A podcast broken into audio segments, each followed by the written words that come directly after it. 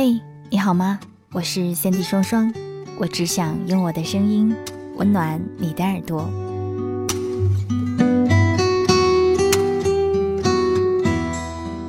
偶然一个机会和不算相熟的朋友聊天，他说他几乎听完了我每一期节目，每次听节目的时候都会不自觉地把我框进故事当中，幻想着我说每一句话时的心境，坚定地认为。我文字里的每一个人，其实都是我自己，而故事里的木木就是我的化身。听他讲完这段话，我一时有些语塞，我不知道如何去否认他，也不知道该如何去解释，只好嘻嘻哈哈的胡乱带过。其实我一点都不喜欢别人把自己的猜忌和臆想都强加在我身上，这就是为什么每次听到别人说。我觉得你肯定会如何如何，而这个如何与我真正的想法大相径庭时，我就会极力的辩驳，甚至会大发雷霆。你并不了解我，你凭什么可以这样说我？当然，这其中也偶尔会有为了保护我怎么可以这么容易就被你看穿的那种傲娇尊严而任性耍赖的情况。不过这样的事情现在发生的越来越少了。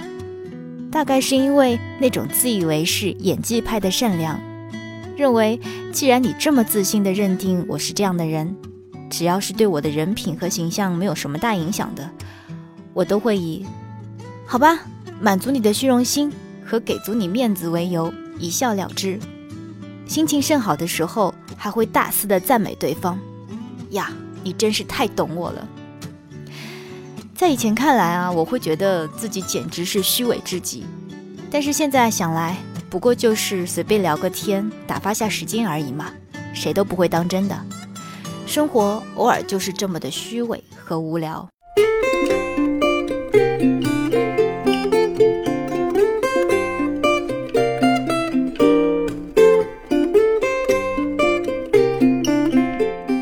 前天晚上。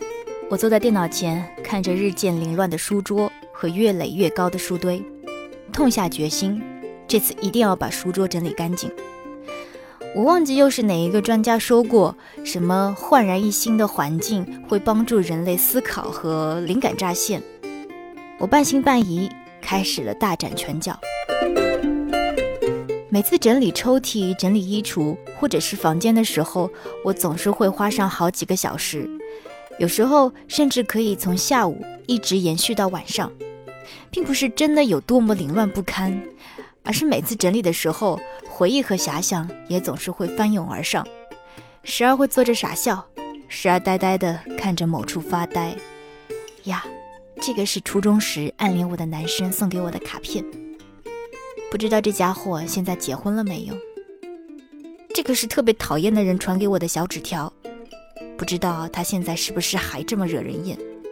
随即就把纸撕得粉碎。这是我初中的日记本。哎呀，这个丫头简直是幼稚可笑，逻辑混乱，废话连篇，是不是很有意思？但是我不会经常这么干，不光是因为懒，而是在冒出太多回忆之后，会让我自己的思绪紊乱好几天，有一些焦躁，有些不安。还会有一些挥之不去、莫名其妙的念头，简直是太累人了。那天就从书架上撤下了陈旧的文学杂志和美容服饰杂志，把书桌上的一摞书放进了空档，按大小依次排列好。强迫症患者的心情顿时就变得大好起来。就是不知道啊，下一次买新书的时候，哪一些可怜的家伙。又要被我无情的放入后宫之中。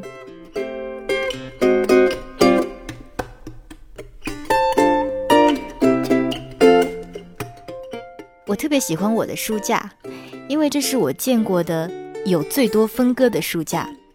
它一共有九个小格子，可以让我随手放一些可爱的小物件。再往上是竖着排列的中型方格，原本三个格子里都放了旅行买回来的小纪念品，后来因为旁边的书架放满了，就不得不空出最下面的一个方格，用来放一些还没有来得及翻阅的书籍。每个方格的左边长方形空间，就是我所谓的有序排列好的书架了。在书架最上层放的是几乎不会再去翻阅的各种词典，和一些还没有做好准备去看的特别有深度的著作，比如《资治通鉴》啦、《古文观止》啦、《举与刀》啊这种。当然还有精装版的、粗略翻过几次的四大名著。中间一层摆放的是高中、大学时期看过的一部分书籍。大概之前整理的时候，认为他们值得我再看一遍，就一直留在那儿。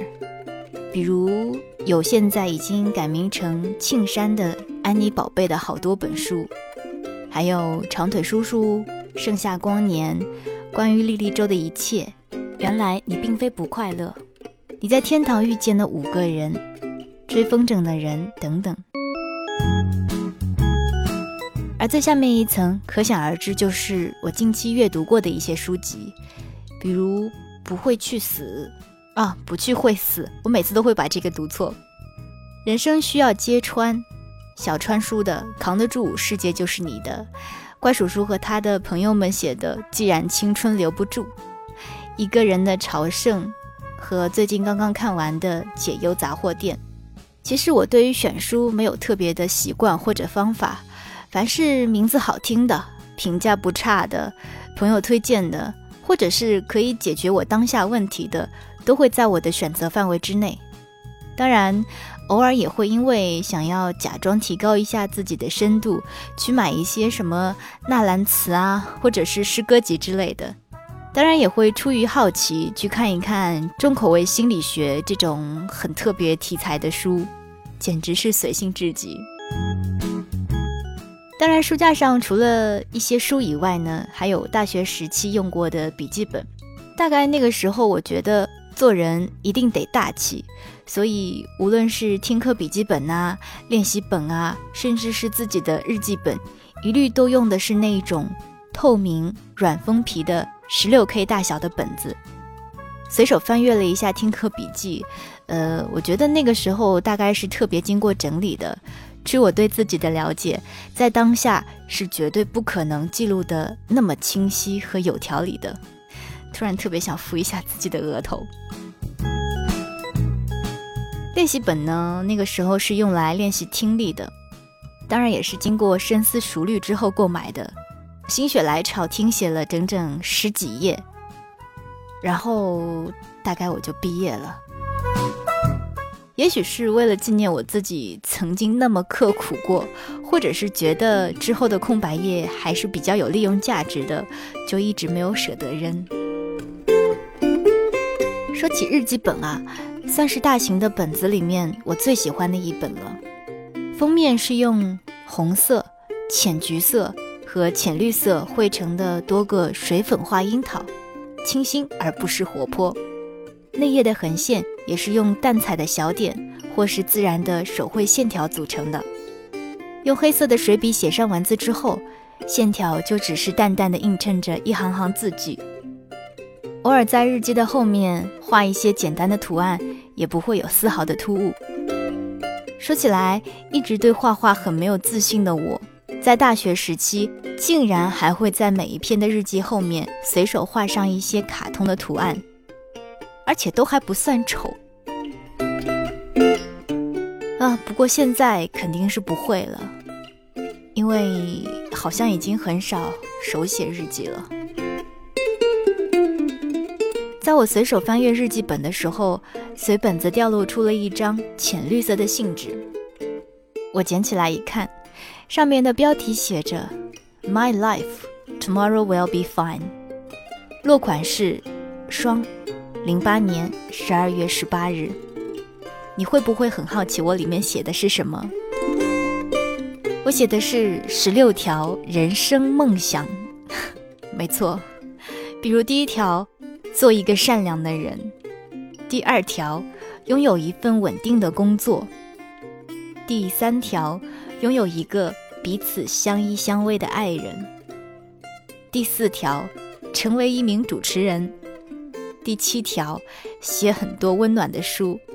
第九条，环球旅行。第十二条，拥有属于自己的房子、花园和丈夫、孩子幸福的生活。当然还有很多我一眼看到就会忍不住笑的天真的梦想，我就不在这里一一给大家列举了，因为我觉得略丢脸吧。不知道有多少人和我一样，把自己对未来的憧憬和梦想逐一记录下来，一点点去实现。如果不是偶然看到，我可能都已经忘记自己曾有过这一些或天真或理智的梦想。有一些已经在不知不觉中实现了，有一些还在不紧不慢地进行着，有一些已经忘却的、充满挑战的目标。我开始犹豫着要不要把它们重启，或者还是将它们彻底舍弃呢？总是会有一些突如其来的时刻，冲击着习惯了舒适生活的当下，也不知道需要多久才可以重新燃烧起那颗快熄灭的躁动的心。不过没关系，生活偶尔无聊，来一点刺激也未尝不可。你觉得呢？我是 Sandy 双双，如果你想要了解我的更多资讯，欢迎关注我的新浪微博或者是微信公众平台 Sandy 双双 S A N D Y。我有双份的阳光，一份送给我自己，还有一份送给不经意间聆听到的你。我是 Sandy 双双，我只想用我的声音温暖你的耳朵。 저절로 내게 눈이 가 네가 입은 옷 무늬가 눈에 띄는 것도 아닌데 온종일 다른 일을 하고 있는 중에도 이 사람 참 괜찮단 말이야. 이 행동 하나하나에 내가 들렸다 놨다 해 나 이리 자주 웃는 사람이 아닌데 돌아보면 너 때문에 당한 것